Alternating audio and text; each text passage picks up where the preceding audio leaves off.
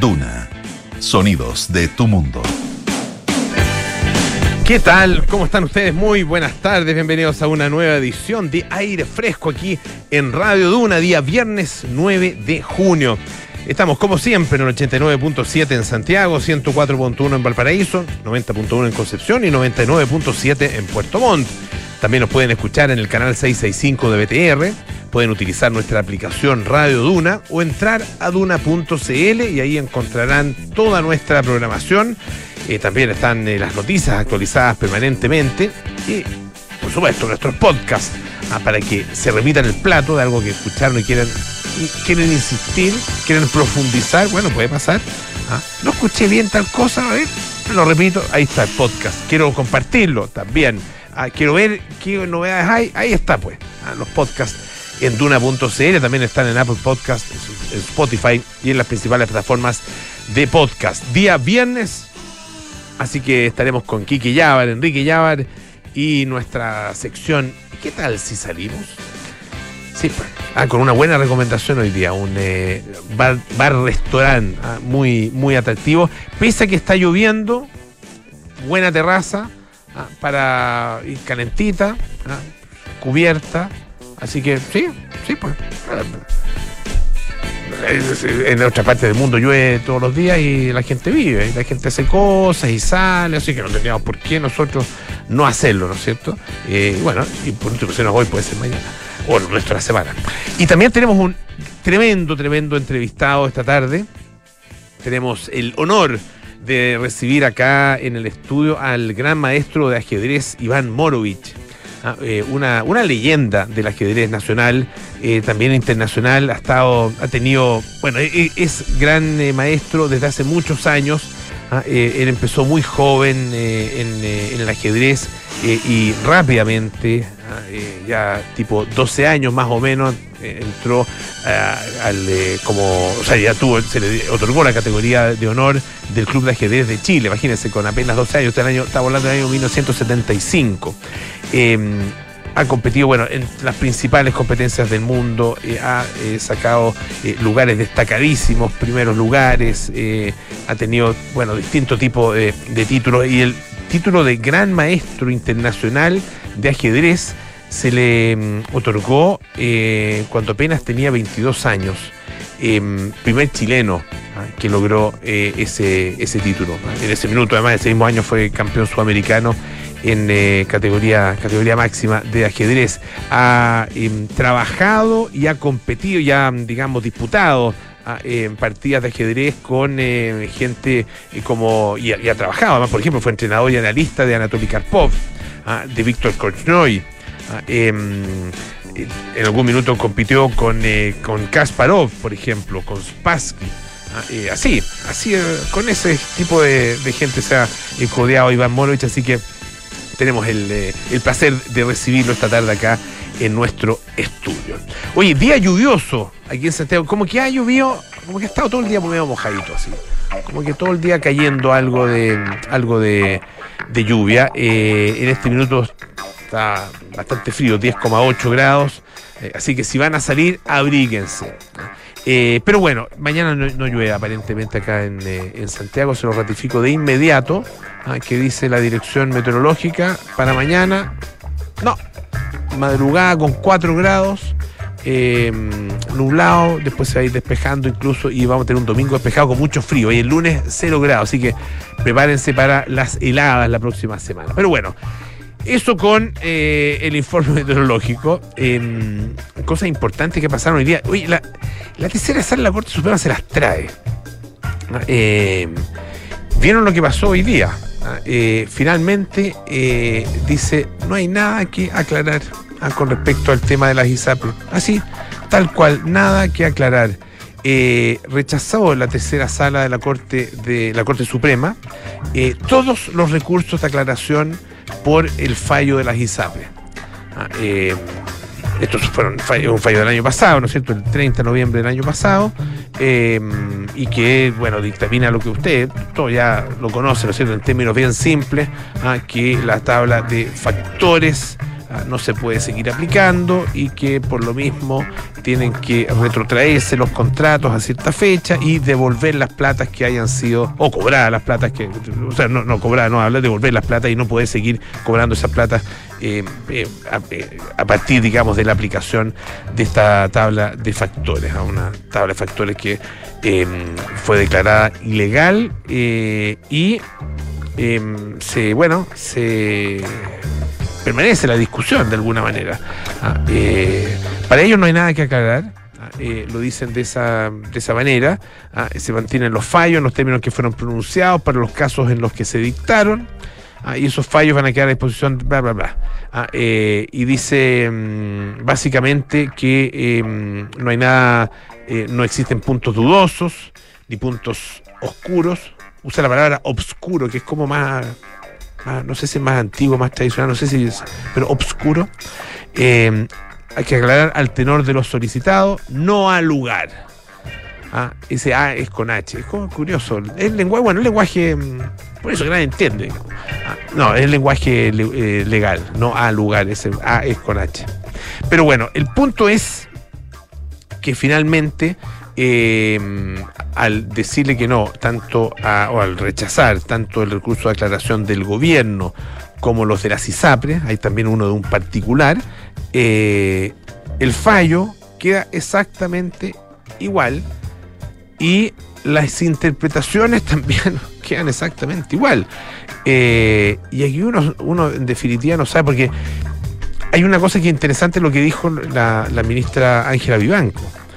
Eh, ella dijo en su minuto, eh, dijo, no sé, ayer me parece, cuando, cuando renuncia a la vocería de la Corte Suprema, dice, lo que he dicho con convicción o sea, no, no, algo así como no me arrepiento o no, o no me retracto de lo que he dicho con convicción. Ah, eh, o sea, ella está efectivamente convencida de lo que dijo en esa entrevista del diario La Tercera el domingo pasado, es su interpretación y a su juicio correcta de eh, el fallo en el cual ella en su minuto también participó. Eh, así que ah, la verdad es que uno queda más o menos, más o menos igual y hay que recurrir de alguna forma a las interpretaciones del resto, ¿ah? de cómo tanto el eh, sistema político. Eh, es decir, tanto el Poder Ejecutivo como el Poder Legislativo y también la propia industria, en definitiva, interpretan el fallo ¿ah? eh, y a partir de eso entonces actuar. Em, ¿Qué va a pasar? Bueno, es difícil, es difícil poder eh, definirlo. Eh, según el ministro de Justicia, eh, Luis Cordero, dice que a la Corte rechazar todas estas solicitudes de, declaración, dice, ha sido explícita sobre la interpretación original de esta sentencia, más allá de las discrepancias que algunos puedan manifestar. Ah, y que, claro, esto se debe entender entonces como un fallo que se aplica a todos los afectados por la aplicación de la tabla de factores. Ah, eh, es decir, no solamente para los recurrentes, ah, sino que em, para todos aquellos afectados por la tabla de factores. Y eh, se recuerda ah, en esto em, uno, uno de los considerandos de ese fallo original, Ah, eh, que dice que al acoger el recurso, ese recurso de protección que había sido presentado en su momento, eh, para dar adecuada protección al recurrente y a todos los afectados con la aplicación de la tabla de factores empleada por la recurrida a sus planes y a los contratos de salud con sus planes respectivos. Ah, lo hace extensivo, dice, a todos los afiliados de esa ISAPRE y en consecuencia dice ha sido explícita en los motivos que ha utilizado para resolver. Es decir, quedamos, donde mismo quedamos el noviembre y con esta interpretación que efectivamente ha sido mayoritaria. Errónea según algunos, según el rector de la Universidad Diego Portales, por ejemplo, Carlos Peña, eh, es una interpretación errónea porque eh, de acuerdo con nuestro ordenamiento jurídico, las resoluciones de la justicia valen solamente para aquellos quienes recurren justamente a la justicia a partir de, en este caso, se trataba de un recurso de protección. En otros casos se tratará, no sé, de un recurso de amparo, en otros casos se tratará de una querella criminal o de una demanda civil, etcétera, etcétera. Ah, eh, y no tienen aplicación general, global, universal, sino que exclusivamente para aquellas personas que eh, efectivamente han recurrido, por lo tanto, eh, para las cuales se debe en definitiva aplicar esa resolución. Complicada la cosa, quedamos, quedamos un poco, o sea, igual que nos queda un poco, un poquito a la deriva, porque ahora, claro, está la ley corta que envió el gobierno, Vamos a, ver de qué manera efectivamente se resuelve esto. Eh, y la posibilidad cierta de que el sistema de ISAPRES, em, que a lo mejor es lo que mucha gente quiere, ¿no es cierto?, simplemente se termine, pero lo decíamos hace algunos días y eso sigue absolutamente vigente. Son eh, miles y miles de personas las que no, solo están en una ISAPRE y que a lo mejor están sanas y en este minuto no la, requieren de manera urgente, pero miles y miles de personas que sí lo requieren. Algunas incluso que eh, podrían eh, verse eh, privadas del, tratamiento que están recibiendo en este minuto y por lo tanto incluso poner en peligro su salud y, vaya a saber uno, su vida. Oye, em, otra, en otras materias em, hay una... Esto me llamó harto la atención, una, una pequeña anecdotilla, em, porque hay, hay objetos que uno no tiene idea, pero que en algún minuto pueden llegar a tener mucho valor. Eh, y hay, em, por ejemplo, unas muñecas, muñecas antiguas, que alcanzan unos valores bien, bien impresionantes. ¿ah? Eh, y acá se trata de lo siguiente, una muñeca em, de la firma alemana Kammer y Reinhardt, fabricada el año 1910, bastante antigua, más de 100 años, que fue en su minuto masticada por un perro Ah, eh, y que iba a ser botada a la basura simplemente. Y bueno, fue encontrado, fue rescatada, digamos, y se acaba de vender en unos 67 mil dólares. Una pequeña muñeca. Eh, ¿Y qué pasa? Claro, estas, estas muñecas eh, salen a la venta muy de vez en cuando, cada 20 o 30 años, ah, em, y fue comprada por un, un pujador, digamos, un persona que participó en este remate, eh, desde Estados Unidos, pese a que la muñeca había sido mordida por un perro, ¿ah? por un pequeño cachorro. Eh, son muñecas que parecen reales y son fabricadas, parece, con una, calidad bien eh, impresionante, y se basaban en, niños reales, que lo encuentro medio, mm, medio... Bueno, esos niños hoy día a lo mejor no están, o sea, dejaron de ser niños claramente la mayoría, lo más probable es que no esté, si es que sirvieron efectivamente como, como modelos. Pero dice que em, se, o sea, estaban basadas en niños reales, destinadas más, más que a niños, a coleccionistas adultos, ¿ah? y tiene bastante lógica. Eh, pero claro, después de la Primera Guerra Mundial, cuenta esta nota del Independent, em, las modas cambiaron, eh, y el mercado masivo de muñecas, o sea, este mercado de muñecas tan caras, ¿no es cierto?, tan exclusiva, empezó a desaparecer. Em, el vendedor anónimo dijo que esto había pertenecido a su abuela ah, y luego a su madre, y siempre había estado en el salón, en un sofá, ah, desde que él tiene uso de razón. Y el, un perrito, su difunto perro, dice, le arrancó la pata de un mordisco cuando era un travieso cachorro. Ah, em, bueno, su mamá dice que no está bien en este minuto y eh, bueno, empezaron a ordenar la casa eh, y volvieron a encontrar esta muñeca ah, debido a la gran cantidad de muebles, recuerdos que teníamos que ordenar, tuvimos que ser bastante despedados con lo que nos quedábamos, así que eh, dice que lo puso en la pila de cosas que había que descartar. se acordaban de esta muñeca con bastante cariño y finalmente dijo, bueno, ¿saben que lo vamos a conservar? Pero en algún minuto se percataron de lo especial que era y empezaron a averiguar y estimaron que, podían venderle un buen precio. De hecho, la casa de subasta que se llama Vectis estimó que podían recibir unos 15 mil dólares. En definitiva, fueron más de 60 mil dólares, en específico 67 mil dólares los que alcanzó una simple muñeca del año 1910. Dirán, no tan simple, ¿eh? una muñeca con esas características, pero de todas maneras a un precio bastante interesante. Escuchemos a Patti Smith con Dancing Barefoot.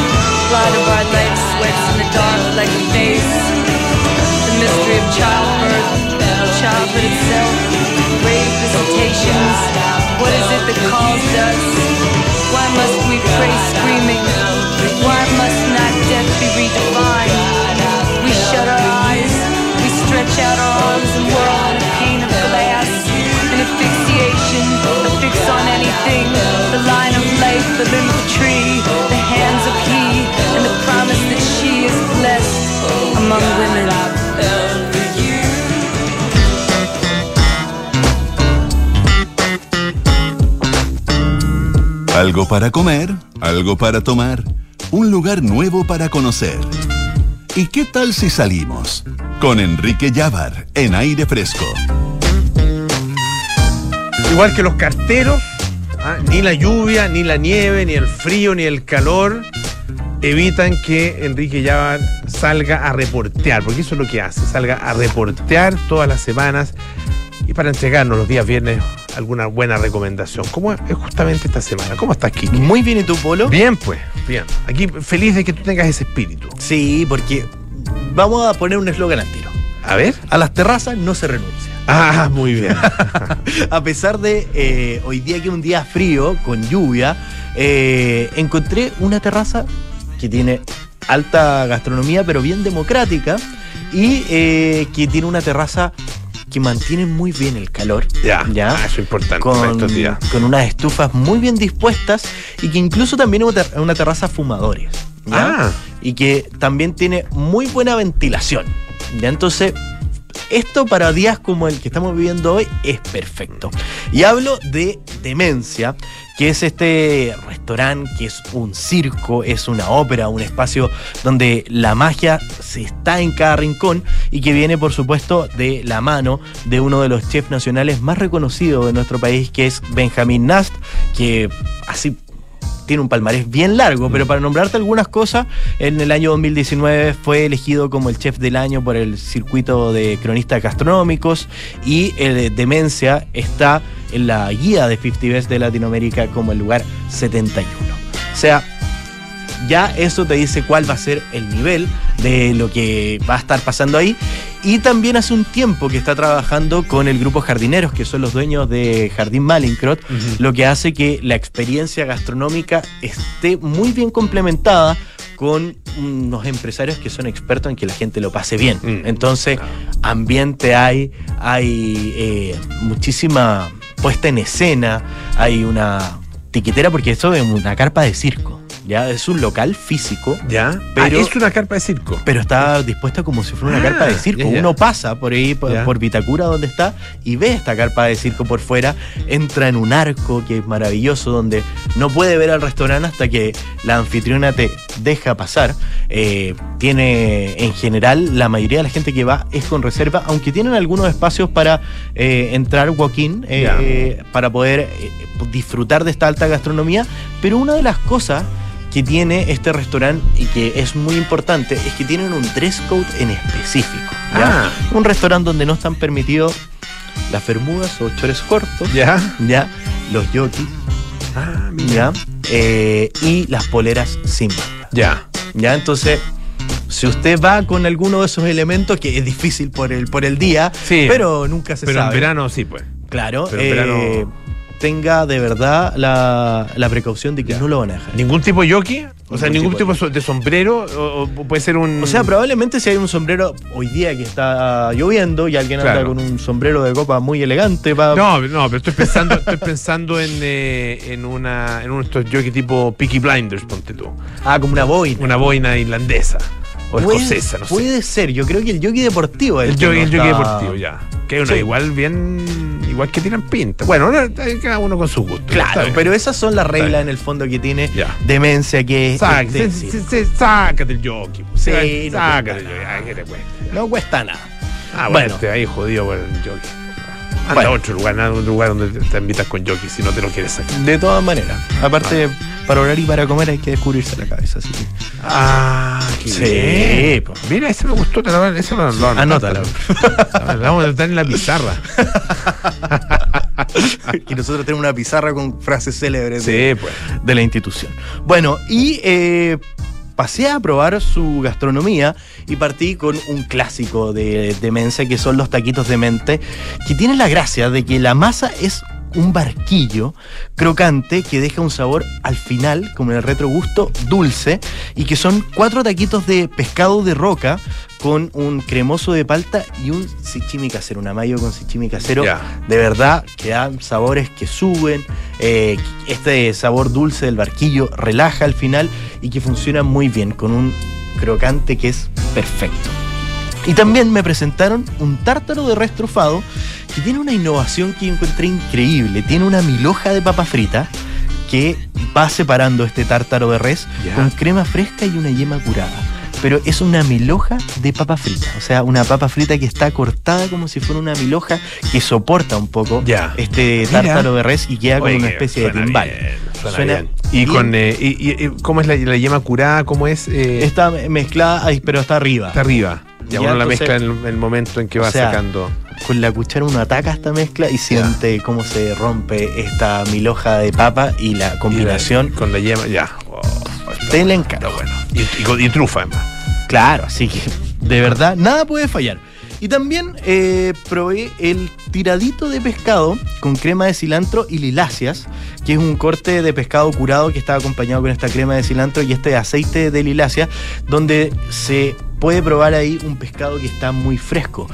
Cabe destacar que Benjamín Nast es uno de los chefs que aparte, por ser tan galardoneado también, está eh, trabajando mucho en destacar los productos nacionales, ¿ya? Y, tratar de poder incorporar los los materiales más selectos, pero también frescos y que sean muy chilenos, muy nacionales. Ya. Él es una especie, por supuesto, de embajador de nuestra cocina, que obviamente tiene técnicas que son parte de la cocina internacional, pero siempre trata de rescatar algunas cosas que sean muy propias de nuestro territorio, como es, por supuesto, nuestro mar, que es uno de los mares más increíbles para poder comer mariscos y pescados de cualquier tipo. Sin duda. Y sobre eso también tienen un plato que es muy interesante, que son los buñuelos de pescado, que son unas bolitas de pescado confitados con mayo kimchi, que yo los invito a probar porque la textura que tiene es perfecta. Tiene eh, algunos dejo ahí, yo que vengo llegando de hace un tiempo de España, de la croqueta. Ah, perfecto. Y esa textura es siempre increíble. Y teníamos que probar algo para beber. Sí, pues claro, sí.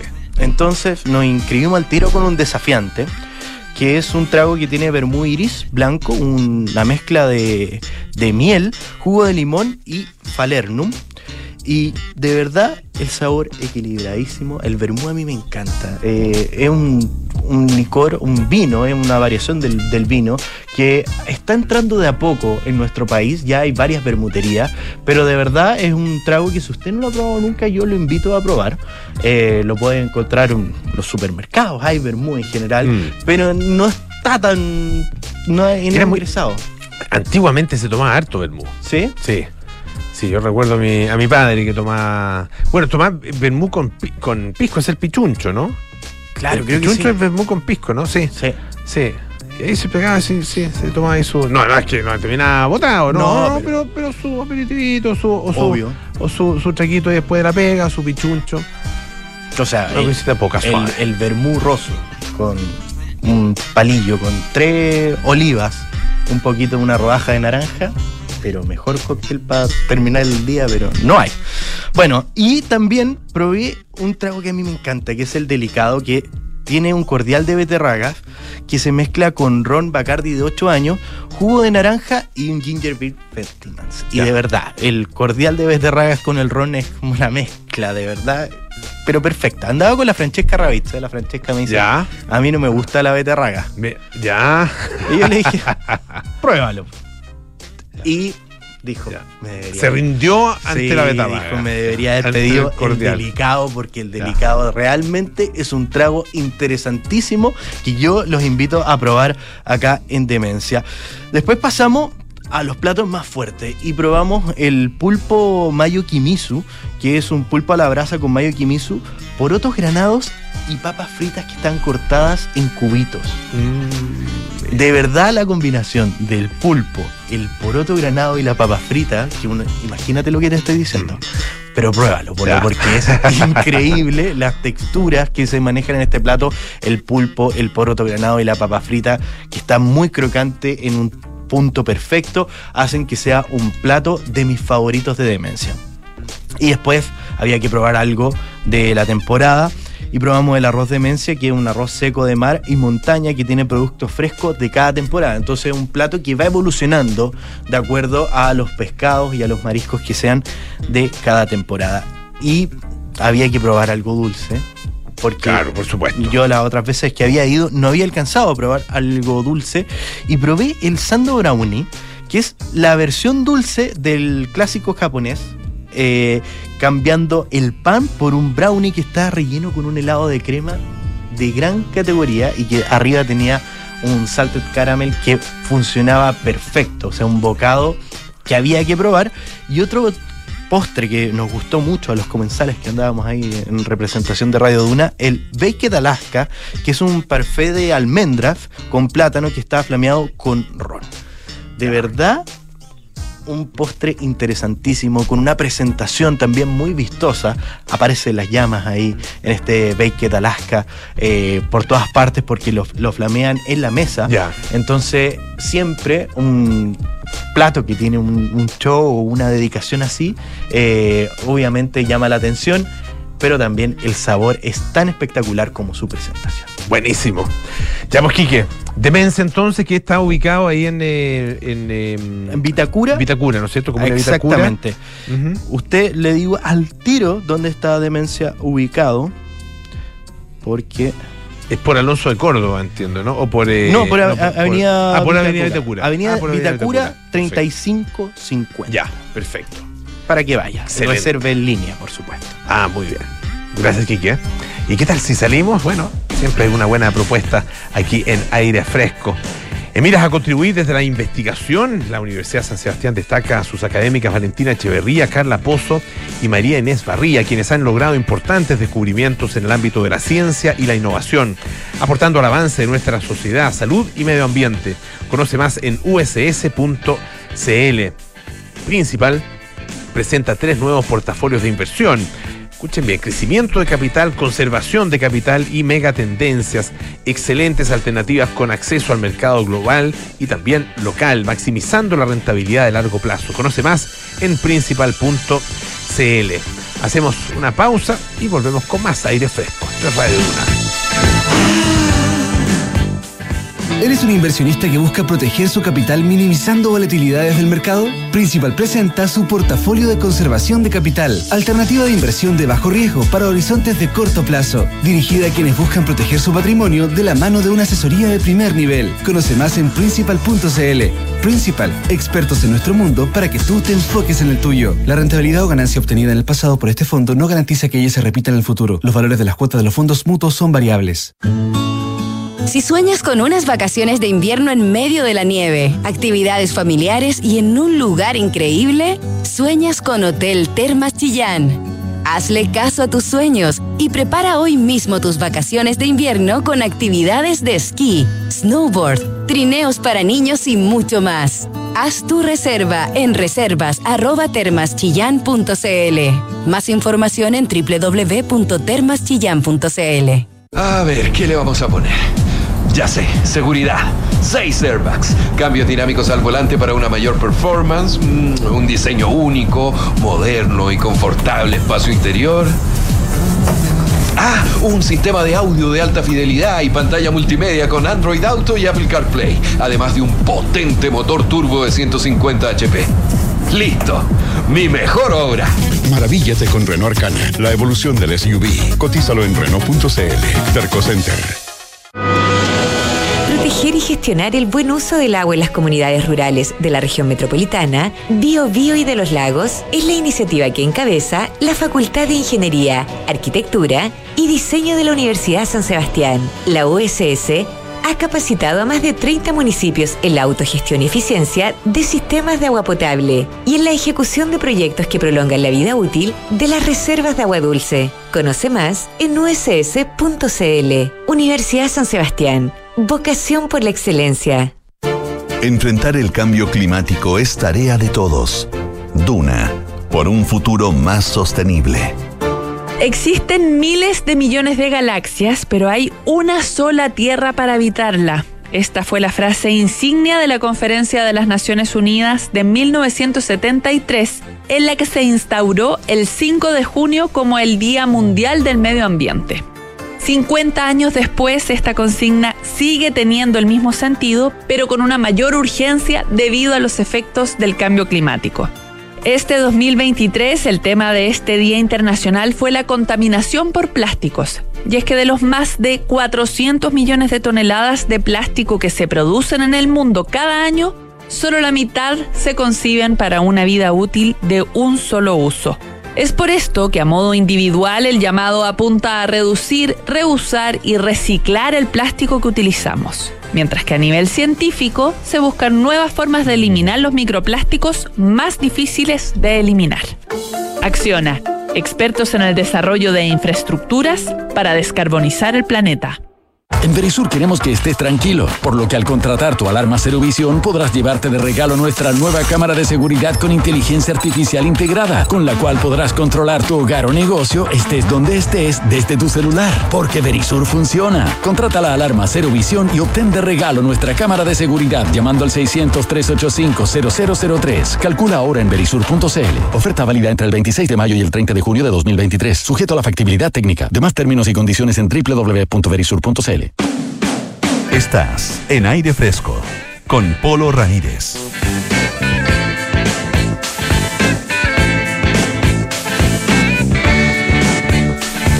Ya estamos de vuelta aquí en aire fresco. Esto es Radio Duna en invierno y las mejores actividades familiares en la nieve esperan por ti en Hotel Termas Chillán. Prepara hoy mismo tus mejores vacaciones de invierno en www.termachillán.cl y conoce Renault Arcana, la evolución del SUV o el SUV o SUV como quieran ustedes llamarlo, gracias a sus seis airbags integrados y un completo sistema de seguridad Renault Arcana está a otro nivel. Cotiza el tuyo en Renault.cl. Bueno, tenemos eh, un gran entrevistado esta tarde. Es un honor para nosotros recibir al primer gran maestro internacional de ajedrez de nuestro país. Ah, una distinción que recibió hace harto tiempo, eh, harto tiempo, cuando era muy joven, 22 años entiendo. Iván Morovich está con nosotros. Iván, bienvenido. Gracias por, la, invitación, Polo. Sí, eh, fíjate, fue, bueno, yo a los 17, 17 años, en 1980 exactamente, gané un torneo en Israel y ya tenía la mitad del título de gran maestro prácticamente. Sí, fue un par de meses después del Campeonato del Mundo eh, Junior menor de 20 en Alemania que llegué tercero, esa vez empaté con Kasparov y unos meses después gané ese torneo en Israel en 1980 y ahí ya tenía la mitad del título y unos años después posteriormente lo confirmé, digamos, en el torneo en el año 85. Tú nombraste, bueno, Kasparov. Hay hartos nombres que están en la carrera de, Iván Morovich. ¿ah? Eh, Karpov, Kasparov, eh, Korchnoi, sí, exactamente.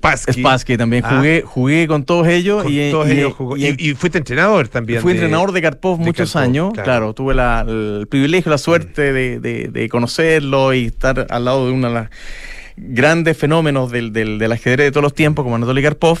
También jugué dos matches en Chile con Víctor Korchnoi. Me ganó el primer match en Viña, fue esto el 88 por ahí, y yo le gané la, la revancha en el 91, me parece.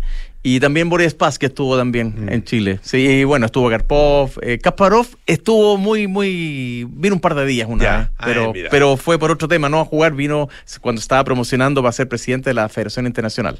Ah, pero sí, han estado. Bueno, y antes hubo otras figuras, otros campeones del mundo como Smyslov. Fischer estuvo también eh, cuando era joven, tenía 16, 17 años. Estuvo en Santiago también, jugó un torneo homenaje a Arturo Alessandri Palma, me parece. Eh, sí, y bueno, eh, no estoy ya más atrás con la certeza si eh, que otro campeón del mundo estuvo en Chile. Ahora, Iván, a ver, bueno, para, para ordenar, para empezar de, alguna manera del principio, y, y, y, llegar al momento que estás, que estás viviendo ahora, porque estás dedicado, bueno, al, a la enseñanza, ¿no es cierto? No solo de ajedrez, sino que del de, alguna manera del ajedrez como, como forma de vida. Sí. ¿ah? Mm. Eh, y, lo que tiene el ajedrez para efectivamente eh, aplicar en la vida, en la pega, ¿ah? en las relaciones, ¿ah? en todo. Eh, pero partamos del principio porque entiendo que tú ya a los 12 años, a los 12 años ya tenías la categoría de honor del Club de Ajedrez de Chile muy chico. Sí. Ah, y, empezar, ¿cuál, fue tu primer enfrentamiento con un tablero de ajedrez y por qué? Bueno, en la historia un poquito lo voy a tratar de hacer bien mm. rápido. Mira, yo era bien competitivo, me gustaba el fútbol, me gustaba el atletismo, incluso estaba en varios concursos de, dibujo. ¿ya? Te estoy hablando a los nueve años. De repente llego a la casa en Viña, familia de allá, y veo que mi papá tiene un juego de ajedrez en la mesa. Y le pregunto lo que era, y no lo he visto nunca, y me dice, bueno, un juego de ajedrez. Y, a mí me gustó enseguida, y me enseñó, le, dije, enséñame, enséñame. Me enseñó a los movimientos, lo básico, mover las piezas. Y de ahí en adelante nunca más jugué fútbol, ni atletismo, ni dibujo, ni nada. Fue, sí, fue a, la primera. Sí, exacto.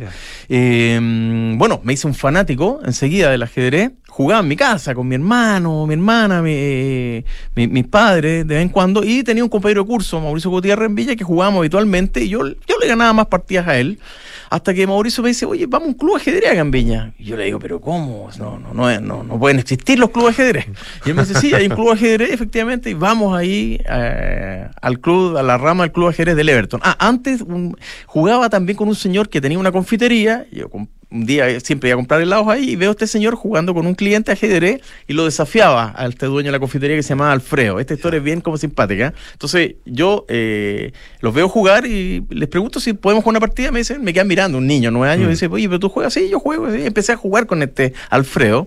Entonces Eh, ¿Qué pasaba? Que este señor cerraba tipo 2 de la tarde eh, para abrir de nuevo a las 5 y muchas veces la partida no, no, no, no terminaba, quedaba inconclusa, que se la jugaba 32, por decirte algo. Y en esa época yo no sabía, no sabíamos notar las partidas. Por lo tanto, tenía que tomar el tablero, caminar 4 o 5 cuadras hasta mi casa por la calle, subir tercer piso y darle puntapié a la puerta porque no podía tocar el timbre. Claro. Claro, me abría mi mamá, me decía, eh, Iván, Iván, almorzar. No, mamá, por favor, quítate el medio. Y me iba directo a mi habitación, dejaba el, tablero en una mesa, en la cama, y me ponía a analizar hasta 10 para las 5 calculaba que este señor Alfredo abría y hacía todo el mismo recorrido. Eh, con el tablero sin mover ninguna pieza. Sin mover ninguna pieza. Oye, la gente me miraba por la calle y no sé lo que pensaba. Pero bueno, y después, de eso, donde entro a este club de ajedrez, y al principio, claro, me ganaban porque eran todos jugadores de club que competían más o menos 9, 10 años, pero ya a los 11 años, ya un poquito antes, ya le empecé a ganar a todo el club. Ya, yo ya estudiaba ajedrez, estrategia por libro y daba simultánea, empecé a dar simultánea. Y como tú bien dices, a los 12 aparezco acá en Santiago y desafío al campeón de Chile. De esa época, que era Pedro Nocio, y le gano. Le gano a Pedro y me invitan a jugar directamente primera categoría de adulto. Y ahí ya comparto el primer lugar, me parece, y, me, y ya clasifico directo a Serie Honor. En Serie Honor de todos los jugadores terminé tercero, o sea, estaba entre los tres mejores de Chile de adulto entre los 12 y 13 años, yo estaba en el equipo olímpico. O sea, fue, fue bien meteórico, pero claro, también fíjate desde el momento que aprendí a jugar ajedrez y sobre todo el momento que llego al club ajedrez y veo que ahí todos me ganan, claro, porque todos sabían teoría, apertura, etcétera, etcétera. Yo, eh, en vez de comprar eh, a cada rato chocolitos, los helados de la época, compraba libros de ajedrez. Entonces me, devoré todos los libros. Eh, no era bueno para ir a cumpleaños ni, ni, ni ir a la playa, así que lo mío era estudiar ajedrez, estudiar 6, 7 horas diarias. Entonces fue también un, entrenamiento fuerte que hice desde que aprendí. No, es, es, una dedicación absoluta, en definitiva, a, partir de una vocación eh, súper fuerte que, claro, que la descubriste por... Por casualidad. Por, casualidad. Por eso que yo creo que es importante, y no solamente para el ajedrez, digamos, que toda la gente tenga la oportunidad de aprender cosas que a lo mejor tiene un talento oculto y que, claro, como no tiene la oportunidad... Eh, no lo puedo descubrir.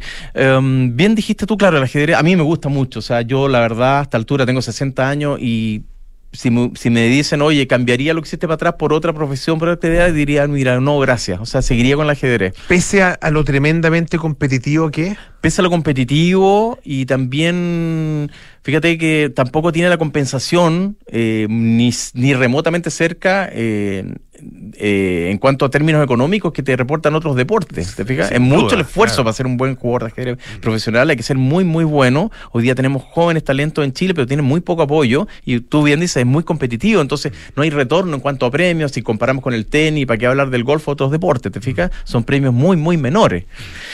Y me quedo dando vuelta lo que decía, es claro que el ajedrez es un juego de estrategia y táctica pura. Y eso, tú esa estrategia, esa táctica la puedes aplicar a cualquier actividad humana. Mm. Yo desarrollé un método de, ajedrez y negocio con la Universidad Adolfo Ibañez hace muchos años y hemos dado charlas, doy charlas con bancos, con, corporaciones, eh, explicando conceptos, conceptos de estrategia del ajedrez y cómo se pueden aplicar, qué sé yo, a eh, a un negocio, a la empresa, etcétera.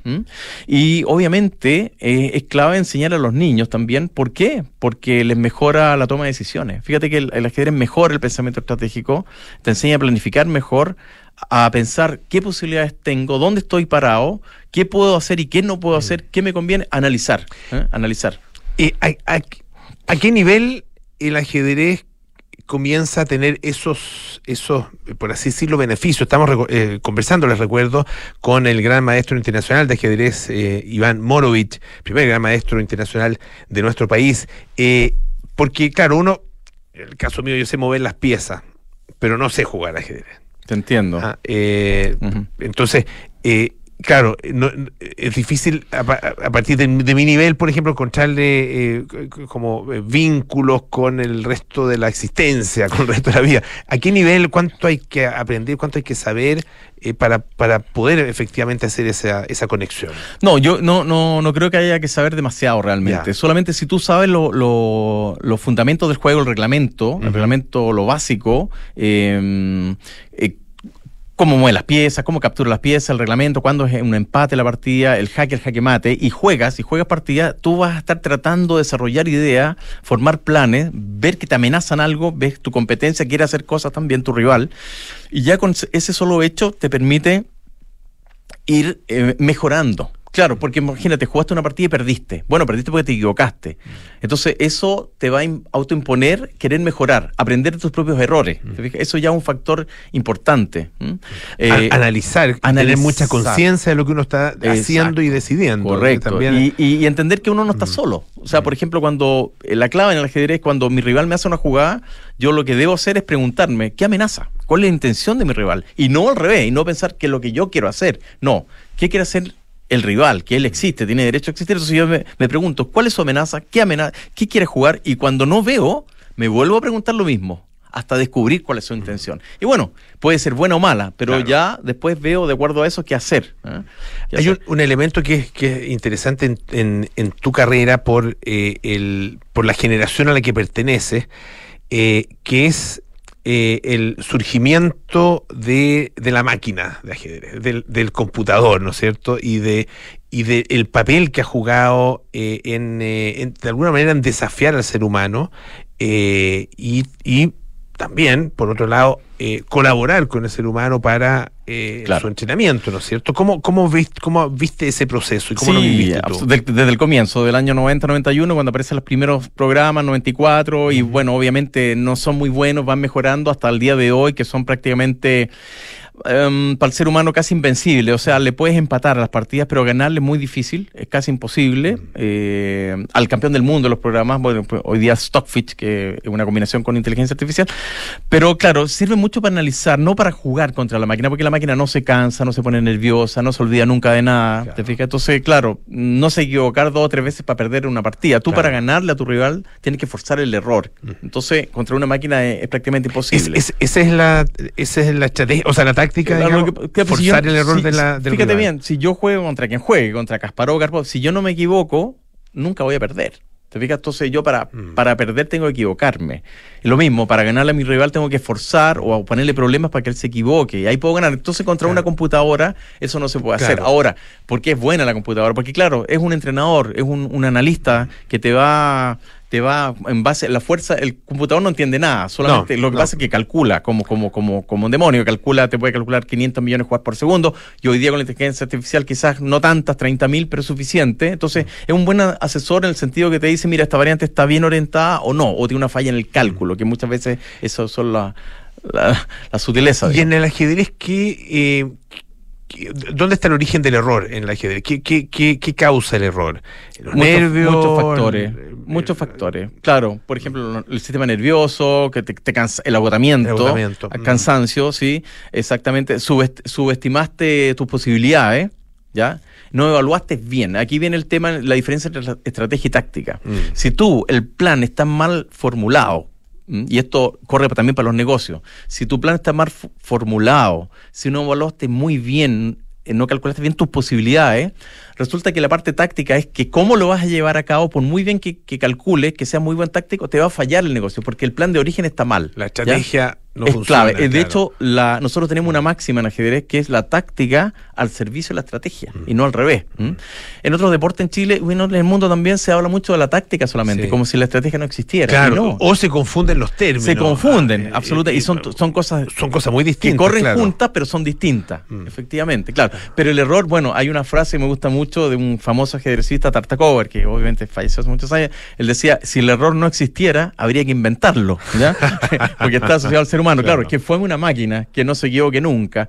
Y con respecto también a las máquinas, yo tengo mis apreciaciones. Es muy subjetiva la solución de la inteligencia artificial. Hoy día hay que tener cuidado con eso porque la entienden ellas nomás a veces las soluciones y hay que demostrarlas. Por ejemplo, yo tengo una computadora muy rápida donde tengo este programa que, es uno de los campeones mundiales de, de, ajedrez y de repente te dice, mira, aquí está mejor la blanca. Y te, te estiman eso y muchos jugadores dicen, sí, está mejor la blanca, por lo tanto esta posición con negras no la voy a jugar y puede que esté una o dos horas con el, con el, con el mismo diagnóstico. Pero si tú lo dejas cinco, seis o siete horas, esa evolución cambia completamente. Ya mm. no tiene ventaja ninguna, la posición está igualada. Por lo tanto, hay que tener, hay que, hay que manejarla a la computadora. Esta eh, enseñanzas, eh, estos aprendizajes vives, estas enseñanzas que tú, que tú em, lo, has convertido en un, en, tú decías, en un método, ¿no es cierto? Y en clases que estás efectivamente dando ahora también, ¿no es cierto? ahora, en Casa Navarra. Sí, eh, y en Viña del Mar, entre marzo y abril, abrí mi, mi, academia de ajedrez Chess Center, Chess Center Morovich, estamos funcionando en en una zona céntrica, en, en un 4 Norte, 615 en Villa del Mar, prácticamente todos los días y tenemos muchos alumnos ya y ahora está esta invitación a, participar en Casa Navarra, que está acá en la calle Navarra, en Las Condes, en el número 3720, todos los días viernes. Nuestra intención es que el Chess Center Morovich trasladarlo los días viernes a Santiago. Perfecto. Y están eh, abiertos eh, todos, niños, adultos, adultos mayores. Eso, a, quiénes está, a, quiénes, quiénes llegan allá? Mira, te voy a dar una idea. Por ejemplo, en Viña tengo señoras de 80, 82 años que han aprendido a jugar, que no sabían nada. Que no sabían nada. Sin nada. Como tengo también niños que compiten en torneos panamericanos, que son campeones, subcampeones. ¿Y les enseñas tú personalmente? Yo personalmente, yo hago las clases. La gente no sabe nada y llega y que te enseñe Iván Morovich. no es malo. Está bien, así que... ¿Y cómo, cómo, cómo las personas se pueden inscribir? Por ejemplo, en el caso de Casa Navarra acá en Santiago. Sí, mira, eh, una, una fórmula fácil es que entrar a las redes sociales, que hoy día las redes sociales, por ejemplo, yo, eh, nosotros tenemos el Instagram que es eh, GMI Morovic. Ya, ¿Mm? perfecto. Eh, GMI Gato María Isabel Morovic. GMI Morovic. En Instagram está esa opción de escribir ahí y, ya, se, pueden inscribir eh, fácilmente. Perfecto. También está casa-navarra 3720. Excelente, ah, también. Ahí también está ese, ese, Instagram para poder inscribirse. Sí, y puedo dejar un teléfono, un celular. Por, supuesto. Más 56 9 7 57 67 491, que es el teléfono que yo habitualmente contesto las preguntas o las dudas de los papás, de las ah, mamás. formas de contactarse entonces con eh, Iván Morovich aprender ajedrez, aprender de la vida y también, y particularmente de los negocios, es una, es una, un muy buen vínculo el que se puede hacer ahí. Sí, y ¿sabes por qué? Porque pasa que muchos ejecutivos en Chile me, lo comentan, por ejemplo, un, un, negocio, una empresa grande, tiene una idea, tiene dos, dos variantes, dos, dos posibles planes de acción, ¿ya? Y yo digo, ¿por qué no tendrán cuatro o cinco? Que es lo que suele ocurrir en el ajedrez. Claro, entonces para un ajedrecista es más fácil eh, por ejemplo, a veces tú dices, oye, tengo una muy buena jugada, una muy buena opción. Bueno, piénsalo de nuevo porque puede haber una mejor. Puede haber una mejor. Puede haber una mejor. Entonces, mm. esa forma de pensar ajedrecística es lo que uno puede eh, enseñar en general a la, gente que está en los negocios. Iván Morovich, gran maestro internacional de ajedrez, muchísimas gracias por Gracias a ti por, la invitación, un agrado la conversación. Igualmente, nos vamos ya, pues viene Bárbara Espejo con eh, cartas notables, Matías del Río, Josefina Ríos con nada personal, Terapia Chilense con Matías Rivas, Arturo Fontaine y Sofía García Huidobro, Sintonía Crónica Debut con Bárbara Espejo y Francisco Aravena, mañana eh, Duna Jazz con Santiago Ramírez y nosotros el día lunes con más aire fresco. Que estén bien, chao, chao.